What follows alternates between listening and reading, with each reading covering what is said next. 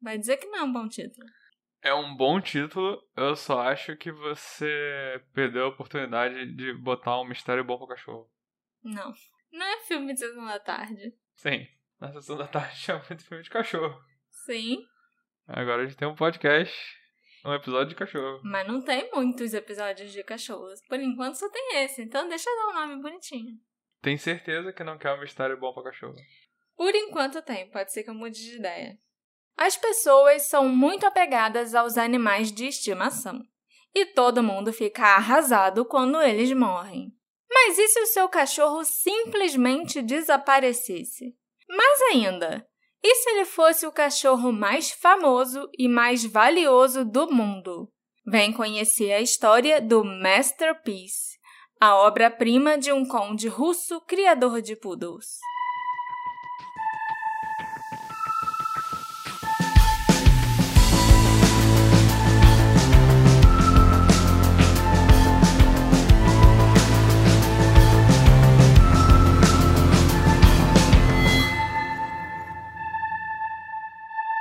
Olá, meus ouvintes queridos! Sejam bem-vindos a mais um episódio do Detetive do Sofá. Eu sou a Marcela, a host desse podcast, e hoje eu vou trazer um mistério diferente para vocês. Um mistério bom para cachorro. O que, que você acha, Alexandre? Agora você gostou da ideia do mistério bom pro cachorro? Se a gente não usar como título, pelo menos está aqui, né? Presente de alguma forma. a Ok, sessão ok. da tarde. Ok. Eu tô muito empolgado pra ver o que você vai falar desse mistério bom pro cachorro. Mistério canino. Porque você tem me falado desse caso há muito tempo. É um caso surpreendente. Eu não fazia ideia que esse cachorro existia e agora eu sei que ele valia muito dinheiro. E você me falou que, que você tá pra fazer esse caso há muito tempo. Mas eu tinha que estar no estado de espírito certo pra fazer esse, esse caso, né? Uhum. A gente vai falar de cachorrinho. Esse cachorrinho me deixa feliz. Então eu tenho que estar mais alegre pra fazer um caso, assim. Então você tá de agora? Eu tô animada. falar? Apesar do cachorro ter sumido, eu tô animada. Entendi. Mas antes da gente falar do cachorrinho Masterpiece, Uhum. eu quero lembrar a todos, como sempre, que esse episódio não é nada sem. Esse podcast. Esse episódio não é nada Então tá. sem os nossos apoiadores. Porque os nossos apoiadores, do nada, sem motivo, começam a compartilhar fotos dos seus pets no grupo, É verdade. né? E aí, é, do nada vira o dia do pet. Não tem dia marcado, não tem hora marcada, todo mundo pode, cada um posta foto. Olha o meu cachorro. Aí todo mundo bota as fotos dos seus, dos seus pets, Cachorros e gatinhos. esses cachorros e gatinhos. É, a gente mesmo não tem e fica Não, querendo ter. É. A gente tem que dar um jeito nisso, Alexandre. Então, se você quiser participar do nosso grupo querido, que tem o dia do pet Uhum. não programado, Todo dia é dia do pet. vocês podem apoiar a gente pelo Orelo ou pelo PicPay. A partir de 10 reais, eu acho, vocês entram no nosso grupo e têm acesso a várias fotos dos pets dos apoiadores! E outras coisas também, mas hoje é o episódio de cachorro, então eu resolvi falar sobre isso. Mas agora, Marcela, me fala Vamos sobre começar? exatamente o Masterpiece. Sim, é lógico que, né? Esse mistério bom pra cachorro não existiria sem os dois personagens principais, o cachorro e o dono.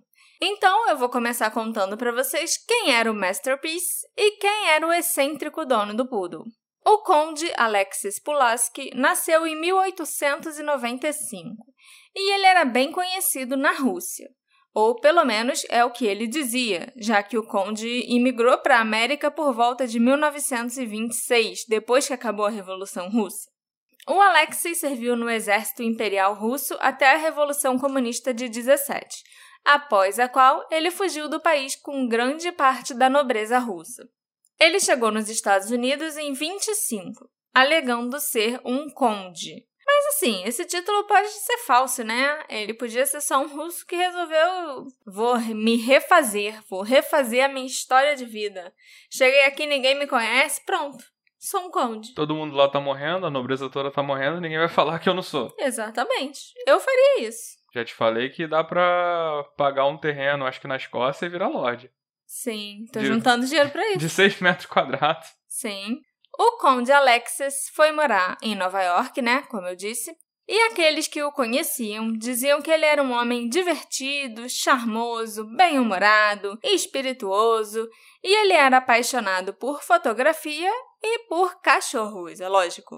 Antes de deixar a Rússia, ele já criava e mostrava Doberman Pinschers em exposições.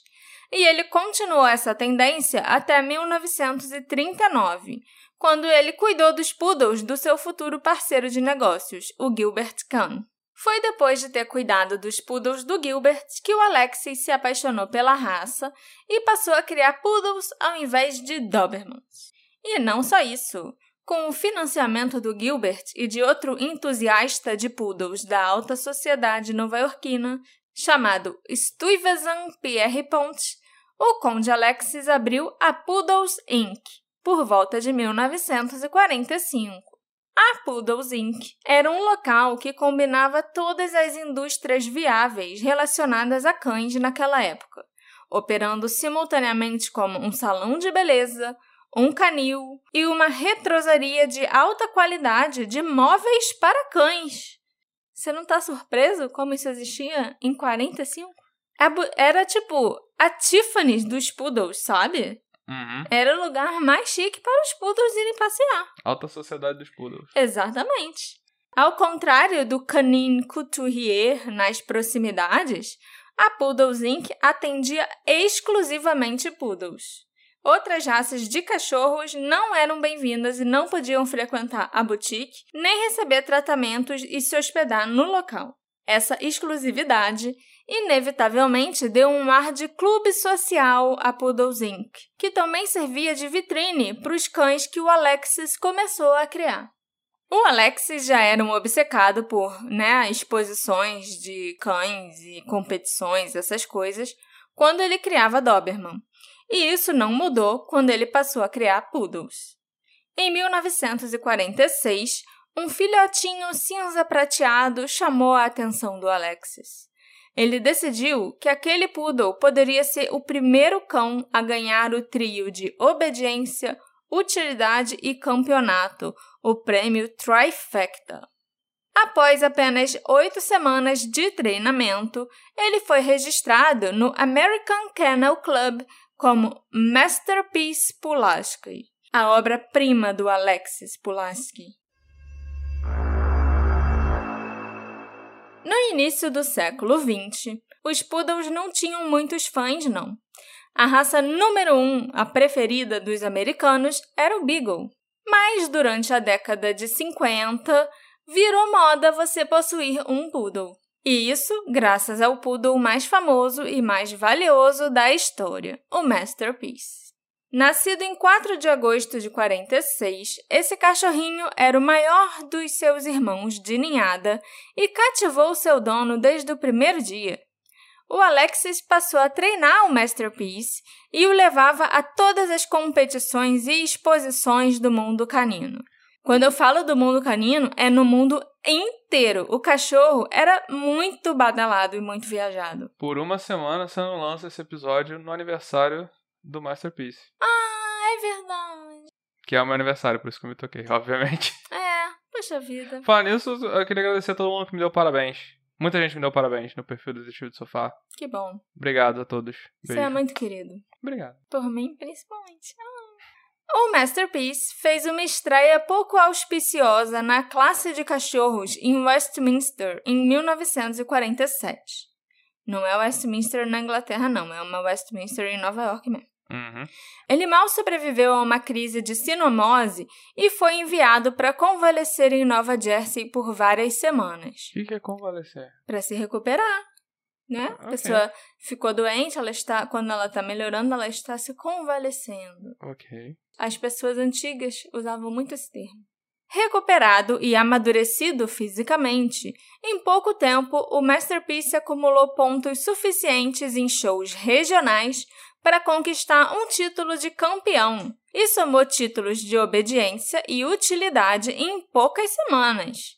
Ele foi, de fato, o primeiro cachorro toy a alcançar a tríade, o trifecta, como o conde pretendia para ele. Olha só. Era o prêmio de obediência, utilidade e o quê? E campeonato. Ok. Logo, o Masterpiece começou a viajar por toda a América, participando de competições e exposições em Chicago, Los Angeles e St. Louis. Dizem que ele se tornou tão conhecido que às vezes havia até grupos de 100 pessoas esperando para recebê-lo na chegada dos eventos. Como o Masterpiece era amado por todos e ficou extremamente popular nesse mundo das competições e eventos caninos, o conde Alexis resolveu que o cachorro dele estava destinado a coisas maiores do que isso, maiores do que só mais competições entre cachorros.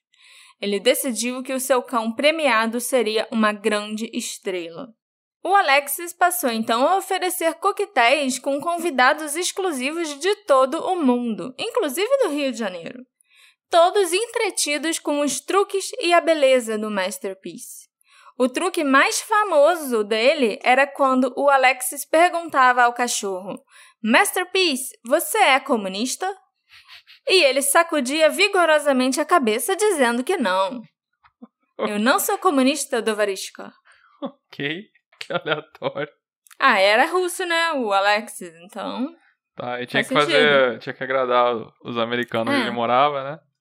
À medida que a fama do Masterpiece disparou, o mesmo aconteceu com o seu estilo de vida. Um ex-treinador de leões do zoológico do Bronx foi contratado para ensinar mais truques a ele. E o cachorro ainda se cercou de um esteticista, um guarda-costas, um tosador particular e um companheiro de viagens profissional. Todos eram gente, de verdade. Todos eram pessoas, exatamente. A sua malinha de transporte foi concebida para se parecer com uma moldura fotográfica gigante, com o Masterpiece no centro. Em casa, o cãozinho costumava descansar numa cama de dossel de veludo verde. Muito chique esse cachorro. A maior parte da renda do Masterpiece, que inclusive tinha até uma conta no banco só dele, porque ele ganhava muito dinheiro, vinha da reprodução. Ele ganhava cerca de 11 mil dólares por ano reproduzindo, e hoje em dia isso equivale a cerca de 100 mil dólares. Inclusive, o Alexis ensinou o Masterpiece a balançar a cabeça negativamente com a sugestão de acasalar por menos de 500 dólares. Se falasse, Masterpiece, você vai acasalar com essa cadelinha aqui por 400 dólares, ele fazia não. Mas era. A reprodução era que nem cavalo, que eu acho que o cara dá só o sêmen do cavalo e. Não, era mandar ver mesmo. Era. tipo, Mas você fez também era um gigolô, então, né? O Masterpiece é um gigolô, é, uma, é um bom jeito de, de escrever. Porque a primeira coisa que eu pensei foi que nem cavalo, ó. E ele não reproduzia por menos de 500 dólares. Tá certo Ele- ele. Tem que se valorizar. Ok. Não tem que se valorizar? Tem. Tem. Tem. A obsessão do Conde pelo Masterpiece não parou por aí. Ele mandou fazer roupões de banho, pijamas, capas de chuva, diversas roupas para todas as ocasiões e sapatos para o cachorro. E todos os produtos que o Masterpiece usava também podiam ser encontrados à venda na Poodles Inc., para você poder deixar o seu poodle tão estiloso quanto o poodle do Alexis. Ele lançou inclusive um perfume para cachorros que se chamava Kennel Number 9. Tipo, Tipo o Chanel. Chanel. entendeu? Só que era Kennel. Ele era o garoto propaganda da loja, lógico, Hum, e de todos os produtos que eram vendidos na loja também. Faz sentido. Mais tarde, alguns anos, né, mais tarde, o conde levou o Masterpiece para Paris. E em pouco tempo, a popularidade dele aumentou ainda mais. Em Paris, o Masterpiece participou de desfiles da Semana de Moda, incluindo o desfile do estilista Marcel Rochas, que apresentou um vestido cinza de lã chamado Masterpiece, em homenagem ao cachorro. A modelo que usava esse vestido, inclusive, desceu a passarela, pegou o cãozinho e andou com ele para voltar até o backstage, né? Desfilando com o Masterpiece pela passarela lindamente. Como tudo. Eu crio confusão. O desfile era pra roupa de gente. Era para roupa de gente. E aí o estilista criou um vestido cinza de lã, Uhum. que era cheio de, tipo, meio peludinho, sabe? Com pompõezinhos peludos. Então a modelo fez cosplay de. De Masterpiece, exatamente. Ok. Em uma exposição de cães parisiense, até o Masterpiece chegou a ficar perturbado pela enorme multidão presente para vê-lo, e ele teve que ser içado no topo de uma plataforma, onde ele aguardou o resgate da polícia, porque a multidão estava fazendo um auê e o cachorro ficou assustado, entendeu? Ok. A Air France também deu a ele uma festa de despedida para 20 amigos no restaurante do aeroporto. Foi preparado ainda um menu especial com um prato batizado em sua homenagem. Tudo que você fala, eu penso, 20 amigos. Gente... Amigos caninos e Agora gente são- também. O menu especial era para os cachorros, que tinha até uns biscoitos gratinados. Ok. Biscoito de cachorro. Mas os cães podiam levar seus donos, porque também tinha um jantar para pessoas. Ah, tá, tá. Entendeu? O colunista Charlie Knickerbocker ainda fofocou.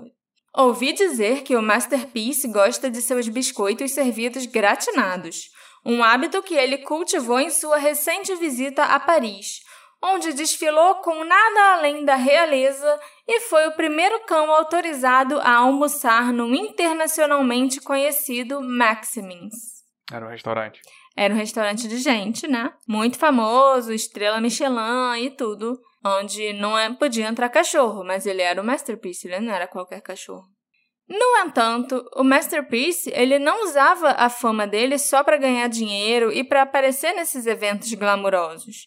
Ele também atuou como um embaixador da boa vontade em Cuba. Ele foi nomeado pela Unicef como um embaixador da boa vontade Olha, ele também retribui. para a sociedade. Exatamente. Onde ele conquistou mais um título de campeão e no Haiti, onde ele foi premiado com uma medalha de ouro pelo governo. O Masterpiece também foi apresentador de desfiles filantrópicos de moda e eventos que apoiavam causas de caridade, desde paralisia infantil até o câncer. Ele era a Audrey Hepburn dos cães. O primeiro cão a usar sua fama para o bem, e a Audrey Hepburn foi a primeira celebridade a usar sua fama para o bem com a Unicef. Olha só. Agora eu tô até pensando, será que eu posso considerar Audrey Hepburn a primeira celebridade? Ou o Masterpiece foi a primeira celebridade? Fica aí. Fica aí a questão. Tem que botar um asterisco na Audrey Hepburn. Primeira celebridade humana. A usar sua fama para o bem e para chamar a atenção para causas sociais. Hum. O estilo de vida extravagante do Masterpiece não parou por aí. Ele era frequentemente alimentado à mão e tinha sua dieta supervisionada por um veterinário para garantir que ele estivesse sendo alimentado com a melhor comida possível. Logo, o Masterpiece estava aparecendo em anúncios de meias, sapatos, cortinas e até telefones. O Alexis afirmou que o Masterpiece até inspirou o penteado encaracolado chamado Poodle Cut, que as mulheres usavam. Que era uma coisa horrorosa, né? Sim. A fama dele cresceu tanto que, segundo o American Kennel Club, o príncipe paquistanês Ali Khan ofereceu 25 mil dólares ao Alexis, equivalente a quase 250 mil dólares hoje, para comprar o cachorro para sua esposa, a estrela de cinema Rita Hayworth. Hum. A gente tá em que ano nessa época que você tá falando? Entre 46 e 52, mais ou menos. Uhum. Isso não é uma armadilha para falar de cinema e da Rita Hayworth. É pra falar de cachorro. Quando ele não estava viajando ou trabalhando, o Masterpiece relaxava com os outros Poodles na Poodles Inc., onde o Conde Alexis mostrava com orgulho que seus cães eram tão bem treinados que eles não precisavam de grades ou de jaulas, né, para ficarem na loja. Eles ficavam cada um na sua caminha, sem nada para, tipo, Segurar, Segurar. e tal. na Poodles Inc., 20 pinturas inspiradas em poodles eram expostas nas paredes, enquanto uma arpista ficava o dia todo tocando a harpa dela para os cães e para os clientes. É lógico que a peça central da boutique era o Masterpiece, mostrando uma tranquilidade elegante em cima das almofadas de veludo feitas especialmente para ele. Os poodles na boutique descansavam à vontade, eram gentis com todos que chegavam e provavam por seu comportamento a facilidade com que eles podiam ser treinados para perfeição de acordo com os funcionários da Poodles Inc. Você não vai ter um cachorro mal comportado que vai comer sua casa toda. Nossos poodles são perfeitos. Lá vendia poodle também. Vendia, lógico. Os filhotes do Masterpiece, que eram uma fortuna. Inclusive, o Masterpiece gerou cerca de 350 filhotes ao longo da vida dele. E os proprietários desses filhotes incluíam celebridades como a Judy Garland, a Grace Kelly, o Gary Cooper e até a Eva Peron. Por causa do estilo de vida luxuoso do Masterpiece, ele também ajudou a apresentar aos donos de cães um novo método de mimo e de cuidado para os cachorros. Depois disso, virou uma coisa normal que os cachorros tivessem camas luxuosas, perfumes, roupinhas e até esteticistas. Então, se você possui um cachorro e o levou recentemente para fazer uma tosa em um penteado bonitinho com lacinho e tal, você pode agradecer ao Masterpiece.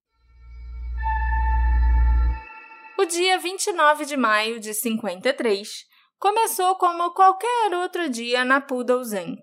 Os cachorros, incluindo o Masterpiece, estavam estendidos em suas almofadas enquanto a arpista tocava música de fundo. O Masterpiece estava na cidade para uma estadia prolongada após um desfile de moda na Páscoa. O conde Alexis tinha descido para o subsolo da loja para fazer uma reunião com os funcionários e com a comitiva do Masterpiece. Alguns minutos depois, a equipe voltou para o andar principal. Alguns clientes em potencial entraram na Poodles Inc e o Alexis chamou seu superstar para exibir para as pessoas e tentar conquistar novos clientes. Mas o Masterpiece estranhamente não respondeu. O Alexis e os funcionários vasculharam o prédio, mas o Masterpiece não foi encontrado. Imediatamente eles chamaram a polícia. Como Alexis relatou, o maior cachorro do mundo havia desaparecido da face da Terra. Ao longo de várias semanas, 13 estados ficaram em alerta máximo. Os jornais publicaram o desaparecimento do Masterpiece nas manchetes e mais de 3.500 panfletos foram distribuídos em Nova York, pedindo o retorno do poodle. Uma ampla recompensa foi oferecida, com a promessa de não fazerem perguntas. Só devolve o cachorro que a gente não vai nem querer saber onde ele teve. Até um cachorrinho, filhote do Masterpiece, foi oferecido em troca da devolução do poodle, além da recompensa em dinheiro. Então você ia levar o dinheiro e mais um cachorrinho se você devolvesse o Masterpiece. O cara tava desesperado. É. O Just Johnny, que era o nome desse cachorrinho, foi selecionado no estoque como o cão mais parecido com o pai. Ele foi até apresentado na televisão com o Alexis, que contou todas as características marcantes do Masterpiece, implorando que devolvessem ele. Mas apenas uma pessoa se apresentou com informações confiáveis, alegando ter visto um pequeno cachorro cinza saindo da Poodles Inc. com uma mulher de cabelos escuros de casaco vermelho. Uma dama elegante, com um poodle obedientemente ao seu lado, era naquela época uma visão cada vez mais comum. No entanto, essa dupla em particular ressoou com a testemunha devido à ausência de coleira. O Masterpiece nunca usava coleira para provar como ele era obediente. Uhum. E o cachorrinho que a moça viu saindo com a mulher de vermelho não estava de coleira e era muito obediente. O crime, para o qual havia poucas pistas, foi até mesmo reencenado no The Dave Garroway Show, do qual o Masterpiece era um convidado recorrente. Na reconstituição, o programa mostrava o cão premiado sendo retirado de uma jaula, o que nunca foi mencionado em outras lembranças daquele dia infame. Se era simplesmente uma memória falsa ou uma mentira para fazer o conde parecer menos descuidado com o cachorro, nós não temos como saber. Mas a verdade é que aquela reconstituição estava meio esquisita, porque o cachorro não ficava em jaula nenhuma, não. Tava solto por aí. É. Uma das hipóteses mais picantes é que talvez o Masterpiece tenha decidido deixar toda a pompa e circunstância para trás, ou pelo menos dar uma breve pausa na carreira. Não era a primeira vez que ele desaparecia.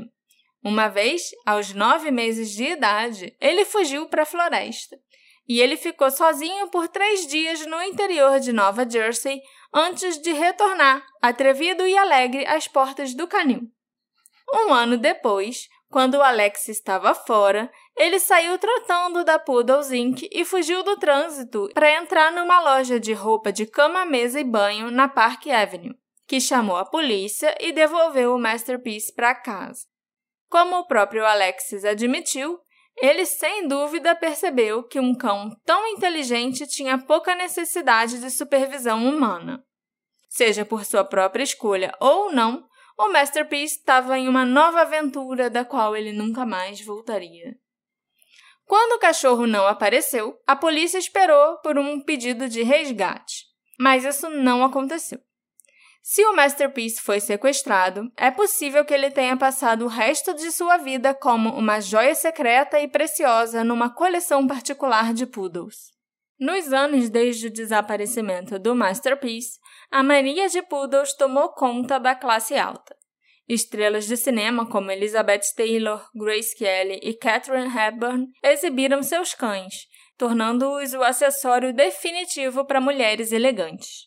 Em 68, o American Kennel Club chegou a empregar 38 pessoas só para registrar novos poodles. O Alexis publicava diários todos os anos contando os feitos do Masterpiece, muitos deles escritos em primeira pessoa, como se fosse escrito pelo cão celebridade. O primeiro diário e o último são mantidos pela biblioteca e pelos arquivos do American Kennel Club. Esses diários costumavam ser sempre publicados no final do ano, a tempo de se tornarem presentes de Natal, e custavam milhares de dólares. Nossa. A introdução do último diário diz: A cada ano, os diários têm uma cor diferente, com um pensamento em mente de que quando o Masterpiece fosse finalmente chamado para se juntar aos outros cães nos pastos verdes do paraíso, a capa do último diário seria preta, a cor tradicional do luto. Isso eu não acredito mais que eu deva fazer, pois enquanto seus filhos, netos e bisnetos estiverem vivendo entre nós, Masterpiece em espírito estará sempre conosco. Por isso, escolhi o dourado e o verde, que é a cor tradicional da esperança, esperando, é claro, que o masterpiece nos seja devolvido. E, acima de tudo, espero que ele esteja vivo e feliz onde quer que esteja. Isso foi escrito, lógico, pelo Alexis Pulaski. O Just Johnny, o cachorrinho, né, que ia ser dado se o Masterpiece fosse devolvido. Que era mais parecido. Isso se tornou o herdeiro do trono de publicidade do Masterpiece. Ele experimentou um pouco do sucesso como modelo, ganhando 25 dólares por hora, e agraciou as páginas das colunas sociais, se tornando o cachorro mais fotografado da cidade de Nova York. Mas isso não era nada perto da fama conquistada pelo pai. Afinal, ele era Just Johnny, não um masterpiece. Gostou da minha piadinha? Um repórter de Louisville, no Kentucky, visitou o Conde Alexis um ano após o desaparecimento do Masterpiece e encontrou segurança reforçada na Poodles Inc., que havia evoluído para um santuário dedicado ao mascote desaparecido. A cama de dossel de veludo verde do Masterpiece ainda estava ali no canto da Poodles Inc., e as paredes estavam cobertas de fotografias dele. O Alexis fechou a loja em 56, mas a revolução cultural que ela inspirou na forma como nós escolhemos, mimamos e enfeitamos os cachorros continua até hoje. Embora seja difícil imaginar uma raça tão icônica na obscuridade, o Poodle não teve uma presença significativa nas primeiras décadas das competições e exibições de cães. Ele só começou a ganhar força entre os fãs de cães quando Charlotte Hayes ganhou sua primeira competição no Best in Show em Westminster, em 35. Um jornalista chegou a escrever: No início de 1900, a Sociedade da Moda não adotou o poodle e muitos de seus membros compartilhavam um preconceito geral contra ele. Até 1929, mais poodles eram doados do que vendidos nos canis que os criavam. Um sentimento geral prevalecia de que o poodle era um tipo de cão meio maricas e que pertencia, na melhor das hipóteses, à era vitoriana, e na pior das hipóteses, era um tipo de animal decadente e inútil. Caraca. Tadinho do poodle, fiquei com pena. É porque sempre tem os cachorros da moda, né? Sim, mas você não precisa falar mal dos outros nesse nível. Os poodles também ajudaram a trazer o conceito de obediência do cão para os Estados Unidos, usado nas primeiras demonstrações realizadas para o público americano por Helen Whitehouse e Blanche Saunders a partir de 37. Sua inteligência e alta capacidade de treinamento também fizeram com que os poodles fossem exibidos como cães de truque em circos no final do século XVIII e início do século XIX. Essas virtudes foram muitas vezes esquecidas quando a raça se tornou uma moda na década de 50. Ninguém queria lembrar nos anos 50 que os poodles eram cachorros de circo. Dizem que a superestrela da época, a Elizabeth Taylor, modelou seu corte de cabelo em homenagem ao seu poodle de estimação, inspirando hordas de imitadoras, infelizmente, porque era um corte de cabelo horroroso. A Saks Fifth Avenue e a Abercrombie Fitch relataram que os donos de poodles gastavam muito mais com seus animais de estimação do que outros donos de cães e que em restaurantes de Manhattan, como o The Colony, que era o mais famoso daquela época, os poodles superavam em número todas as outras raças juntas. Os poodles também ofereciam mais opções de personalização do que qualquer outra raça, porque eles vinham em três tamanhos, né? O toy, o miniature e o standard. E também tinha uma grande variedade de cores de pelagem.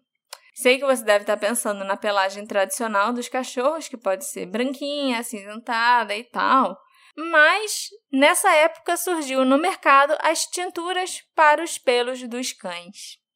E as pessoas começaram a pintar os cachorros nas cores que elas queriam. E como o poodle era mais peludinho, né, tinha um pelo mais bonitinho, encaracolado, cachorro da moda, foi o poodle que mais sofreu com essa história aí de pintar o pelo do cachorro. Tinha muito cachorro branco também, né? Então devia facilitar. Sim. Na Poodles Inc., por exemplo, se encontravam tinturas de 17 cores diferentes para você pintar o seu poodle e mais de 20 tipo tosas para o seu cachorro ficar parecido até com a Mae West, se você quisesse, ou com Elizabeth Taylor, já que agora ela estava usando cabelo de poodle.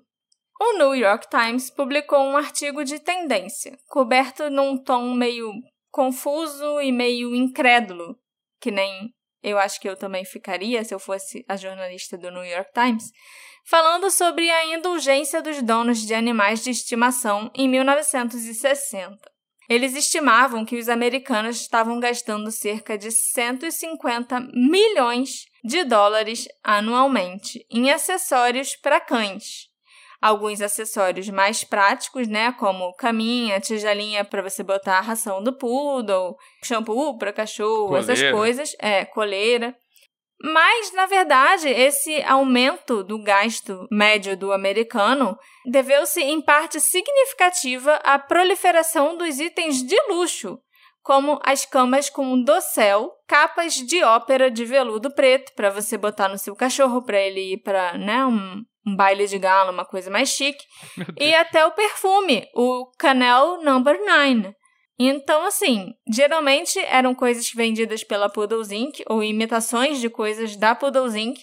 que nenhum cachorro precisava, mas que todo dono queria que seu cachorro tivesse. Era símbolo de status pro seu Exatamente. cachorro. Exatamente. E para você, porque se você tinha um poodle e seu poodle andava pelado, por que você tá fazendo isso com seu cachorro, sabe? Você não entende de moda? Você não tem dinheiro para comprar nada pro seu cachorro? E Nova York foi o epicentro desse excesso de zelo canino. Um morador anônimo de Manhattan foi citado nesse artigo do New York Times dizendo que era muito embaraçoso sair pela cidade se o seu cachorro não tivesse um belo blazer de veludo ou uma capa de veludo, quando todos os outros cães do parque tinham. As páginas amarelas de Nova York, de 1960, listavam 41 estabelecimentos de mobílias para cães e gatos, 83 canis e 30 salões de beleza para cachorros. E isso a gente está falando só das lojas exclusivas para cachorro. A gente não está falando das lojas de departamento que tinham uma seção de pet, entendeu? Entendi. Após quatro anos de luto, o conde Alexis voltou a capitalizar as novas tendências de sua própria criação, mergulhando de volta na fantasia do poodle com todo o seu antigo entusiasmo e vendendo os seus cães por até 3 mil dólares. Mais tarde naquele ano, o Post também informou que, para sua descrença, Alexis Pulaski havia cumprido sua promessa de criar um banheiro interno para cães pequenos. Ele se encaixava perfeitamente embaixo da pia do banheiro e liberava a água automaticamente contra as paredes internas e o chão do banheirinho canino. Graças a Deus essa ideia não decolou, porque um banheiro para cães com descarga e água e tudo já é demais para mim. O Alexis parecia estar tá tentando de tudo para chamar a atenção da mídia novamente, mas ele acabou se tornando um pária entre os fãs dos cachorros que o consideravam uma ameaça ou um maluco relativamente inofensivo que queria vender banheiros para cachorro e poodles com enormes penteados multicoloridos. Ele passou então a focar suas energias em escrever um livro, chamado Pulaski on Poodles. A obra tinha o objetivo de ser uma história enciclopédica da raça, uma prática essencial em criação e cuidados de poodles, e um livro de mesa cheio de anedotas coloridas sobre famosos e seus poodles elegantes. O manuscrito desse livro está na biblioteca do American Kennel Club, assim como as cartas de rejeições das grandes editoras, que o consideraram muito semelhantes a outros sob contrato ou que era especializado demais para eles lançarem. As editoras menores não conseguiram atender às ambições excessivas do Conde por uma capa de altíssima qualidade estampada em ouro, que seria uma peça de conversa e exibição na casa das pessoas. Caraca, o cara criou um livro de ouro. Um livro de ouro sobre poodles. Como último recurso, ele começou a solicitar compras antecipadas de 10 dólares para financiar uma impressão independente do livro. Uma nota confirma a afirmação do Alexis Pulaski de que o entusiasta de poodles e amigo dele, Winston Churchill, teria pago os 10 dólares e solicitado uma cópia após a publicação, coisa que nunca aconteceu. O Alexis apareceu em janeiro de 68 numa reportagem do New York Times sobre a popularidade do poodle, não mais viajando pelo mundo, mas ainda cercado por seus cães. Ele também apareceu em placas em vários clubes de canis, em recortes de jornais desbotados e álbuns de recortes falando sobre suas façanhas e fotos dos ricos e famosos segurando poodles Pulaski. Anos de rejeição e ridículo cobraram seu preço, mas o conde Pulaski não desanima e luta com vigor inalterado. Foi o que escreveu o Times sobre ele. Coitado, gente. Anos de rejeição na... e ridículo. Mas por que ele caiu nesse. Porque ele passou muitos anos, tipo, uns 4, 5 anos depois que o Masterpiece morreu, sem querer parecer muito, sem querer investir na loja, tentando se afastar dos poodles, porque ele sofria muito, lembrando do Masterpiece. Uhum. E aí, quando ele voltou, ser tão extravagante assim, que nem ele era com o Masterpiece, já não estava mais na moda. Então, ele era o cara ridículo que estava tratando o poodle como se fosse gente, pintando o poodle de colorido e lançando banheiro para cachorro. Uhum. Tava na moda você ter um poodle e o seu poodle ser elegante. Não tava mais na moda o que o Alexis achava que era elegante, entende? O que na cabeça dele era legal pro seu cachorro, Uhum. que todo mundo ia querer ter. Apenas seis meses depois desse artigo do New York Times, eles escreveram outro artigo sobre o Alexis Pulaski, dessa vez relatando sua morte aos 73 anos.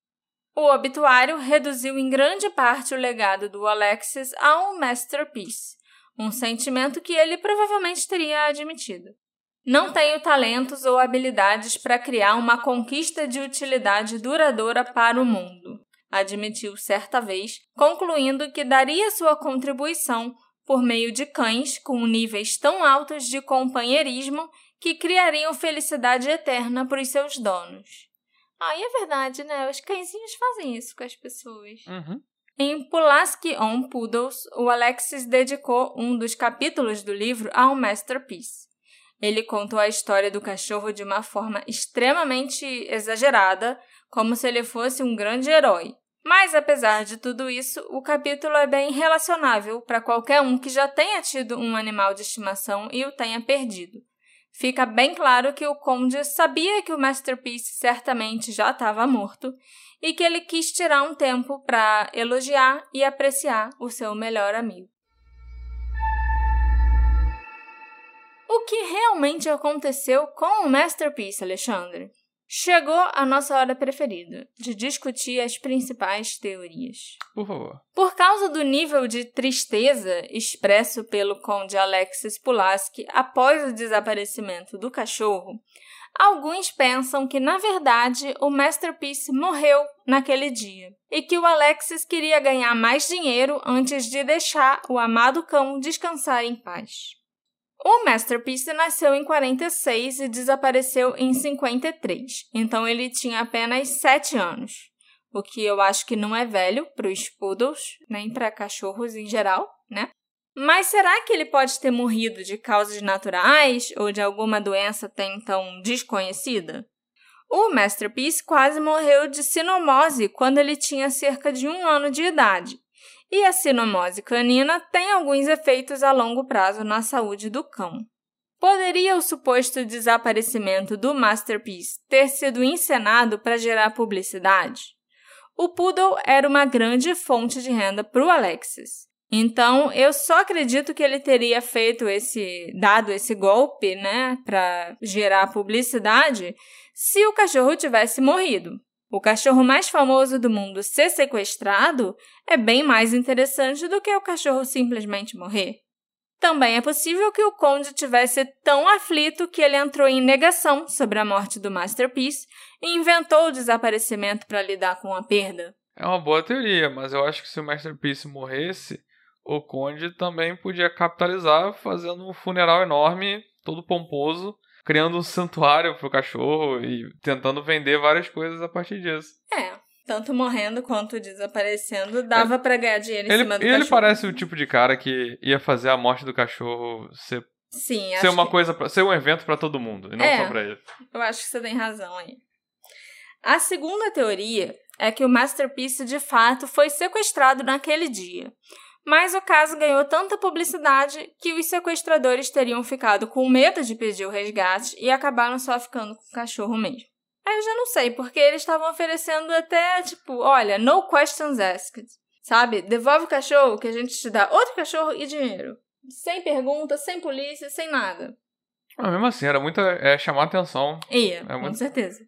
Também existe a possibilidade do Masterpiece ter sido roubado. E a minha teoria preferida é que ele foi levado pela Rita Hayworth. Será que ela era a mulher vista pela testemunha saindo da loja com um poodle? A gente sabe que a Rita queria um masterpiece e que o marido dela chegou a fazer uma oferta por ele de 25 mil dólares. 270 mil dólares hoje em dia. Mas de onde vem essa teoria que a mulher. Porque assim, ela era uma pessoa famosa. Sim. Ela não queria possuía um descendente do Masterpiece. Todo mundo na época sabia que a Rita queria o Masterpiece. Ela não queria filhote, ela não queria irmão, ela queria aquele cachorro. Então, foi só por isso que surgiu essa história de que a Rita Hayworth pode ter levado. E porque a descrição da mulher que foi vista saindo com um cachorro pela testemunha se parecia com a Rita Hayworth. A mulher de vermelho? A mulher de cabelos longos, negros, ondulados, vermelho e tal, tal, tal. Eu não sei se tinha mais coisas nessa descrição que não, a gente não sabe hoje em dia, que também remetam a Rita. Mas a mulher era casada com quem mesmo? Ele era o príncipe do Paquistão. Ah, então, eu acho que para roubar um cachorro, ainda mais ela sendo uma figura conhecida, ela não ia ela mesma levar o cachorro. É, assim, nisso eu concordo, né? Apesar dessa ser minha teoria favorita, porque eu queria muito que a Rita ficasse com esse cachorro, é também uma das mais absurdas, porque era muito mais fácil na época você reconhecer a Rita Hayworth do que você reconhecer o Poodle. Ele era sim o cachorro mais famoso do mundo, mas ela era a pessoa mais famosa do mundo. Uhum. Então, assim, a senhora não ia reparar que, ah, é a Rita Hayworth. Ia reparar no poodle que estava andando com a Rita Hayworth. Uhum. A não ser que a Rita tenha mandado alguém lá para roubar o cachorro para ela. Alguém igual Uma ela. mulher parecida com ela. Não? Não. e eu também suponho que a Rita teria sido investigada na época, já que o mundo inteiro sabia que ela queria aquele cachorro. Alguém provavelmente também teria notado se ela de repente trouxesse para casa um poodle prateado quando o Masterpiece desapareceu. E mesmo que ninguém a delatasse na época, hoje em dia a gente já saberia se ela teve um poodle igual ao Masterpiece ou não. E ela não teve, gente. Eu amo a Rita Hayworth, eu sei tudo sobre a vida dela e ela nunca teve um poodle prateado, tá? Eu super queria que ela tivesse sido a nova dona do Masterpiece em segredo, mas ela não Ou foi, tivesse não. roubado o cachorro. Mas ela nunca teve um poodle igual um Masterpiece, não. Mas, Alexandre, se não foi a Rita que roubou o cachorro, eu acho que a gente pode supor que alguém pode ter ouvido falar no quanto aquele poodle era valioso, ou até na oferta astronômica que um príncipe, marido da estrela de cinema, tinha feito por ele, e resolveu roubar um Masterpiece e tentar vender depois. Só que talvez o ladrão não imaginasse que um cachorro sumir ia virar uma notícia tão grande na época. E o ladrão acabou tendo que ficar com o cachorro, ou tendo que vender clandestinamente o Masterpiece por um preço mais baixo até do que ele realmente valia. E até se a pessoa que roubou tivesse pensando em ganhar dinheiro com ele, sabe, com reprodução, vendendo filhotes dele e tal, a pessoa teria que revelar quem era o pai famoso dos filhotinhos. Porque senão ia ser só uns filhotinhos de poodle aleatório. É, mas é o que eu imagino que acabou acontecendo. É, mas assim, para você lucrar mesmo, para você ganhar muito dinheiro com o Masterpiece, você ia ter que revelar que você tinha um Masterpiece. É porque assim, parece que uma pessoa que roubou só saiu andando. Uhum. Não parece ter sido tão caro assim roubar esse cachorro famoso. Não. Entendeu? Então aí agora ele tem um pai de cachorro que vai dar uma linhagem de cachorros bonitos e desejáveis. E assim, eu não acho que ele lucrou milhões com, com cada filhote, mas ele pode ter usado isso para vender vários poodles Sim. que seriam desejados, entendeu? Mesmo que ninguém soubesse quem era o pai. Acho que você tem razão, mas aí podiam roubar qualquer poodle da loja. Não, porque, assim, pelo Porque jeito. todos eram. Se não fosse o Masterpiece, era algum descendente Mas pelo dele. jeito teve um poodle que saiu andando sozinho, sabe? E, e foi ele, entendeu? E, e já era uma garantia de poodles saudáveis e, e tal, porque senão. Porque essa, esse cruzamento de cachorro, a gente não tá falando muito de cachorro, mas tem uma parada meio triste que é esse cruzamento, essa indústria de vender cachorro, Uhum. ela acaba gerando, às vezes, umas raças com. gerou umas raças com problemas seríssimos, entendeu? Sim. Então você tinha ali no, no, no cachorro um, um pai que, pelo jeito, estava criando seus filhotes, e Poodle acho que também é uma raça mais resiliente também. Mas que estava criando uma, uma ninhada super saudável. Então valia a pena você pegar o, o original, né? E não Uhum.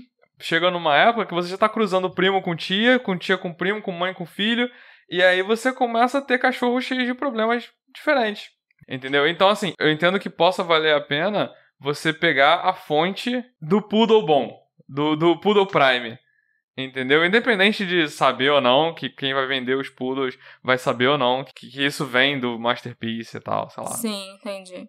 Qualquer um que tenha levado esse poodle provavelmente fez isso por dinheiro. Eu acho que existem poucos outros possíveis motivos para você roubar um masterpiece, né? Então eu também fiquei pensando aqui, será que os funcionários que com certeza sabiam o valor do masterpiece podem ter vendido o cachorro para uma pessoa rica e dividido o dinheiro e ficaram caladinhos todos eles quando o masterpiece sumiu? Ou então um deles, ó, deu, deu uma dica. Nesse horário, sei lá, geralmente ele faz, a gente faz uma reunião e fica vazio ali o espaço dos cachorros na loja. Então, tipo, tu entra lá, pega e depois a gente vende. É possível. É porque assim, me parece que o lugar não tinha segurança nenhuma, né? Não, Desde- não tinha não. Os cachorros ficavam de boa ali, relaxando, entendeu? Uhum. Será que alguém levou o seu cachorro? Achou que tava levando o seu cachorro e levou o Masterpiece, porque o cachorro simplesmente atendeu. E aí, a pessoa nunca percebeu. Pode ser. A pessoa nunca percebeu o erro. Porque o cachorro não usava coleira? Devia ser tudo poodle e com a pelagem parecida e tal. E aí o cachorro foi com ela andando. Que é, de novo, a mulher do, do cachorro que saiu andando do lado. A Rita Hayworth falsa. Não, não é a Rita Hayworth. Podia ser. E aí a pessoa achou que chamou o cachorro, vem cá, Floquinho. E aí o, o, o Masterpiece veio. É, e assim, essa é uma questão que esses cachorrinhos assim de loja, de canil e tal, essas coisas, eles são e até cachorro de exposição, eles convivem com muito mais gente em volta deles. Então Eles eles, são são, mansos, então. mansos, são amigáveis e eles vão com qualquer um. Não é, É na época diferente de de chip, você- de não sei o quê. É, é diferente do seu cachorro em casa, que tipo, ele não tem contato com tanta gente assim, sabe? Uhum. Não vai ter zilhões de pessoas vindo mexer nele, brincar com ele e cuidar dele. E ele não vai ter um veterinário e um tosador e um companheiro de viagem e um chefe e um não sei o quê. Então ele, pra ele, todo mundo é amigo. Então ele vai com qualquer um. É, ele, ele Né? basicamente era um ser social, né? É. O Poodle sai por aí, como se fosse entre pessoas, porque é normal pra ele. é. Então, minha teoria fica essa. Alguém levou o cachorro achando que era o próprio. Chamou o Floquinho, vocês veem que o Floquinho. Chamou o Floquinho, não sei por que ele, ele chegou na frente. Ela falou, vambora, o cachorro veio. E foi andando. E a pessoa nunca se tocou que trocou o cachorro. Se se tocou, já era tarde demais e ela E viu já tinha virado um, viu- um, um, um, tipo, um caos na cidade de Nova York. a filhinha já tinha se apaixonado com- pelo cachorro e não e ia ela querer não trocar. ia querer ser também a pessoa que roubou o Masterpiece. Exatamente. Que ia sair em todos os, tinha saído em todos os jornais. Eu também acho meio estranho que, assim, você tem um cachorro tão valioso, então por que você larga ele lá na loja sem ninguém pra ficar olhando, sabe? Ah, porta aberta, cachorro aqui, a gente vai sair, vai fazer uma reunião rapidinha e, tipo, dane-se, é o qualquer um tipo- entra aí, pega o cachorro e vai Mas é embora. o tipo de coisa que você aprende a lição depois, Depois que que dá a a primeira merda merda. acontece, É, é. Exatamente. Sabe? Eu acredito que o cara fez isso sem malícia, sem. Ele só deu mole. Nunca achou que ninguém ia querer roubar o cachorro mais famoso do mundo. E roubaram o cachorro dele. A última teoria, que é bem popular por aí, tem até a ver com isso que você falou, do cachorro sair seguindo a pessoa errada, sabe? É que o Masterpiece pode simplesmente ter ido embora, por conta própria, sabe? Ele cansou do estrelato, queria viver uma vida de cachorro normal, e aí. Primeira pessoa que apareceu ali na loja chamou ele, ele. Tá bom, vou embora. Tchau, gente. Entendeu?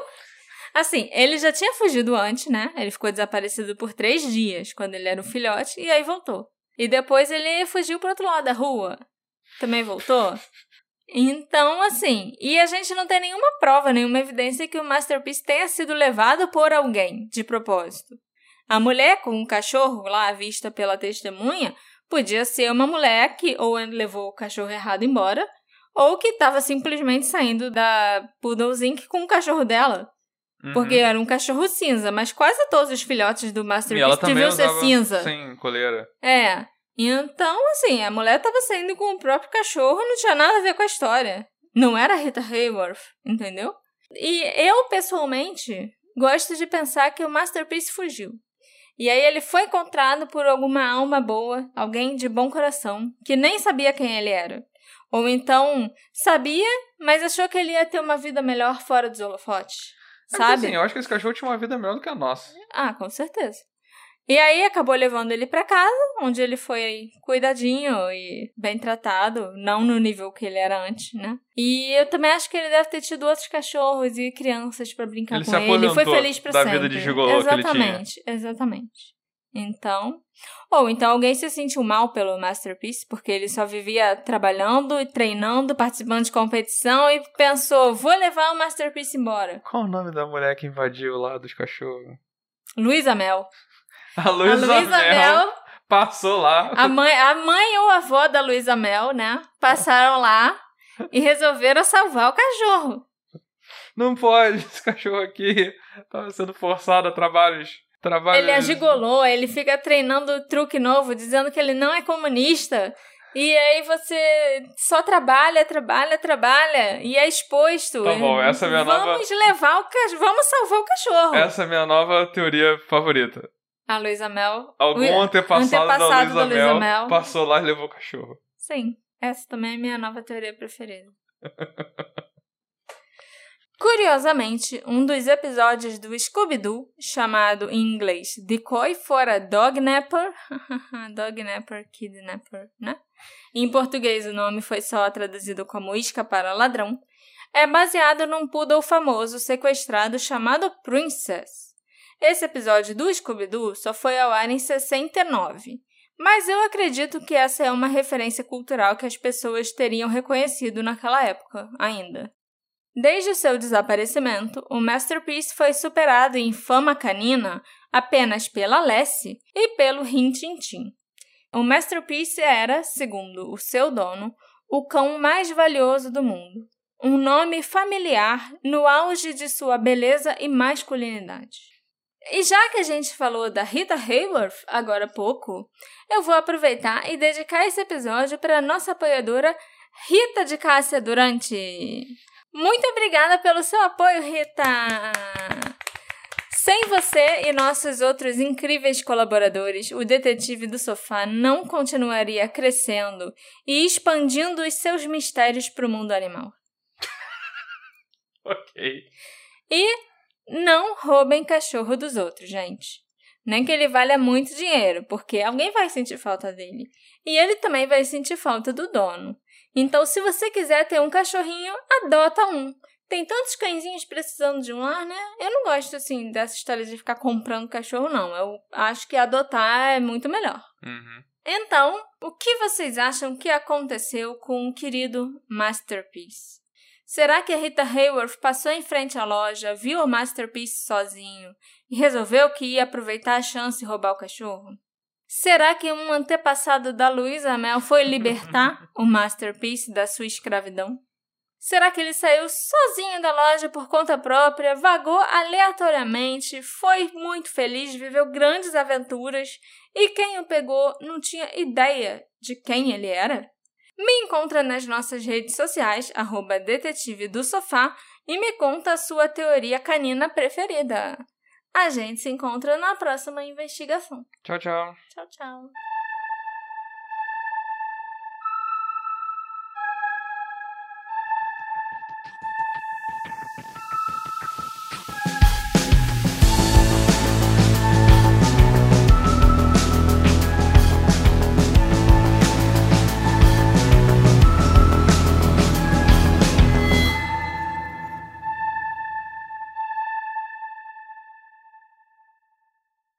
Hey, você se interessa por crimes reais, serial killers, coisas macabras e tem um senso de humor um tanto quanto sórdido? Se sim, você não está sozinho. Se você precisa de um lugar recheado de pessoas como você, venha conhecer o podcast Pátria Amada Criminal. Todas as semanas tentamos entender o pior da humanidade. Nesse processo a gente ri, chora, fica brava, fofoca, porque afinal de contas é assim que a gente fala quando está entre amigos. Suas novas melhores amigas trevosas estão aqui no Pátria Amada Criminal.